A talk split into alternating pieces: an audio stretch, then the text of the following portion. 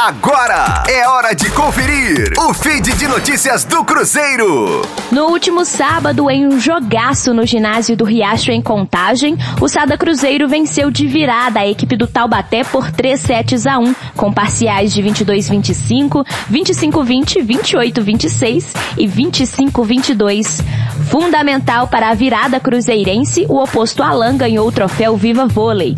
Com resultado na cidade de Contagem, o Cruzeiro foi a 31 pontos e assumiu a liderança após longa corrida atrás do Taubaté, que fica na vice-liderança com 30 pontos.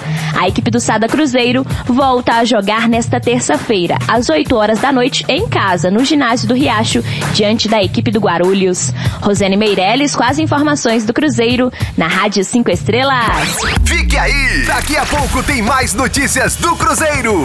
Aqui, Rádio 5 Estrelas.